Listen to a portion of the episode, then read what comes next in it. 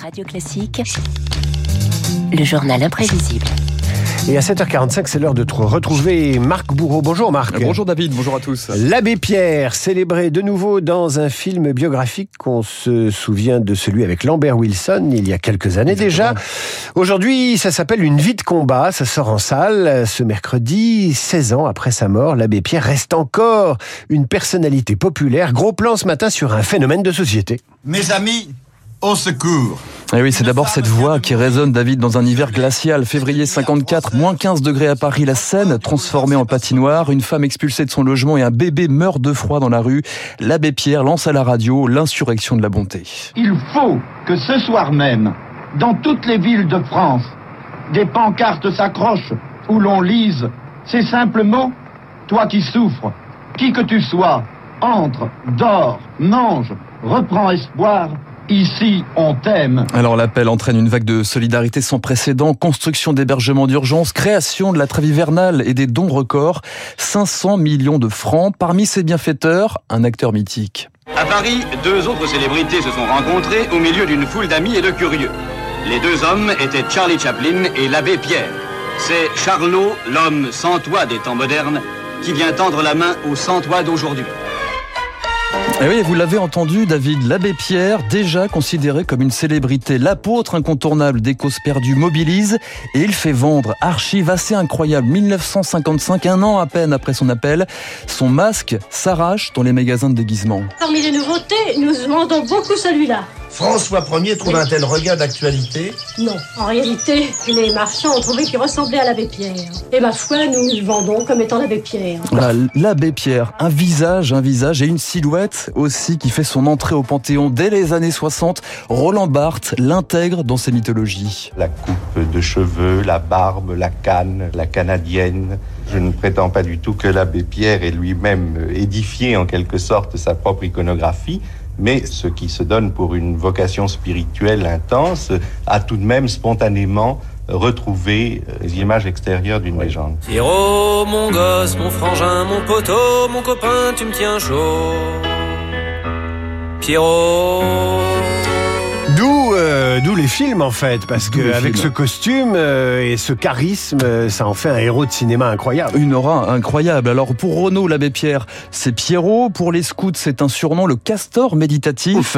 Mais c'est surtout Henri Grouès, son vrai nom, résistant, trois fois député de Meurthe-et-Moselle et créateur d'Emmaüs en 49. J'ai pris une planche, un peu de peinture, j'ai créé Emmaüs, j'ai l'accroché à la porte et j'ai commencé à leur parler de ce que j'appelle la désillusion enthousiaste. Toute la vie, elle est désillusion, sortie de l'illusoire pour être le préliminaire à l'action enthousiaste. La désillusion enthousiaste qu'il prône contre le, mal logement lorsqu'il défend les sans-papiers. Bernard Kouchner voit en lui l'inventeur de la loi du tapage médiatique. Le choc des images et le poids des mots, l'abbé Pierre forge sa légende pour ses coups de gueule lorsqu'il n'hésitait pas à remettre régulièrement les Français à leur place. Ceux qui ont pris tout le plat dans leur assiette disent avec une bonne figure, une bonne conscience, nous, nous, qui avons tout, on est pour la paix. Je sais que je dois leur crier à ceux-là, les premiers violents, les provocateurs de toute violence, c'est vous. Et ça décape, hein, l'abbé Pierre. Hein. Il, ah il était déjà insoumis avant la date. Voilà, il y a un petit côté, oui. Il promène sa, sa canadienne aussi, l'abbé Pierre, dans le monde, aux côtés d'Albert Einstein, Indira Gandhi, le Dalai Lama, ou encore des personnalités françaises. Ça relance l'idée, quoi que vous aviez lancé, qu'il faut être généreux les uns avec les autres. Et on a fait faire une loi et tout, on va avoir de l'argent vraiment. Et David, vous aurez peut-être reconnu la voix de, Coluche. De Coluche, évidemment. 30 ans après l'appel à la bonté, l'humoriste lance les restos du cœur avec la bénédiction d'Emmaüs. L'abbé Pierre Coluche rencontre entre deux profils que tout oppose, du moins en apparence. On m'a fait entendre un de ses disques et j'étais triste. Je me disais, mais on peut dire les mêmes choses avec autant de force, tant qu'il y ait cette vulgarité, cette grossièreté. Mais euh, il y a eu un moment dans notre demi-heure de rencontre, quand je lui parlais de la Sainte Vierge, euh, c'est lever le masque. On vit tous avec un masque. Et il y a vraiment eu un moment où j'ai vu le fond de lui-même. Que vous parliez trop, c'est certain. Et toujours pour nous demander de protéger. C'est clochard. Vous savez très bien ce que je veux dire. Vous leur donnez une légitimité. Le fait d'être un homme n'en était pas sûr.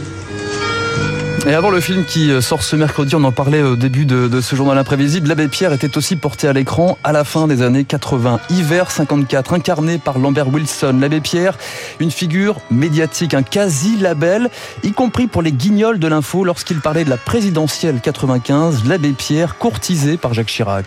C'est mon copain que j'ai Laissez-moi tranquille Je plains d'appart pour toi l'abbé. Allez, viens là Laissez-moi tranquille Oh, je le béret. C'est moi qui le béret. Regardez, ça me va comme un gant. Alors, je peux l'avoir le boulot? Voilà, l'abbé Pierre, icône et polémique parfois lorsqu'il milite pour le mariage des prêtres ou lorsqu'il soutient l'écrivain négationniste Roger Garaudy. On se fait traiter de tout. Gâteux, sénile, inculturel historiquement.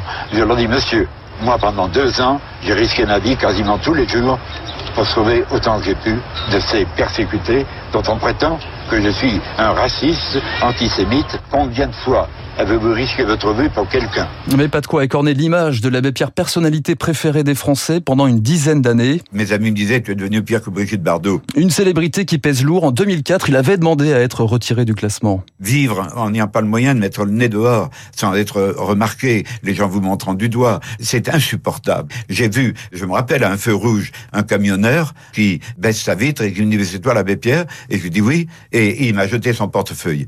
Bien sûr que c'est très beau et émouvant, mais être admiré, c'est toujours excessif. On a besoin de gens qui travaillent à secourir les autres plus que d'admirateurs. Voilà, l'abbé Pierre, sans doute un reflet de la société française. Malgré sa disparition à 94 ans, son propos reste parfois incroyablement d'actualité. Petite citation pour finir, David.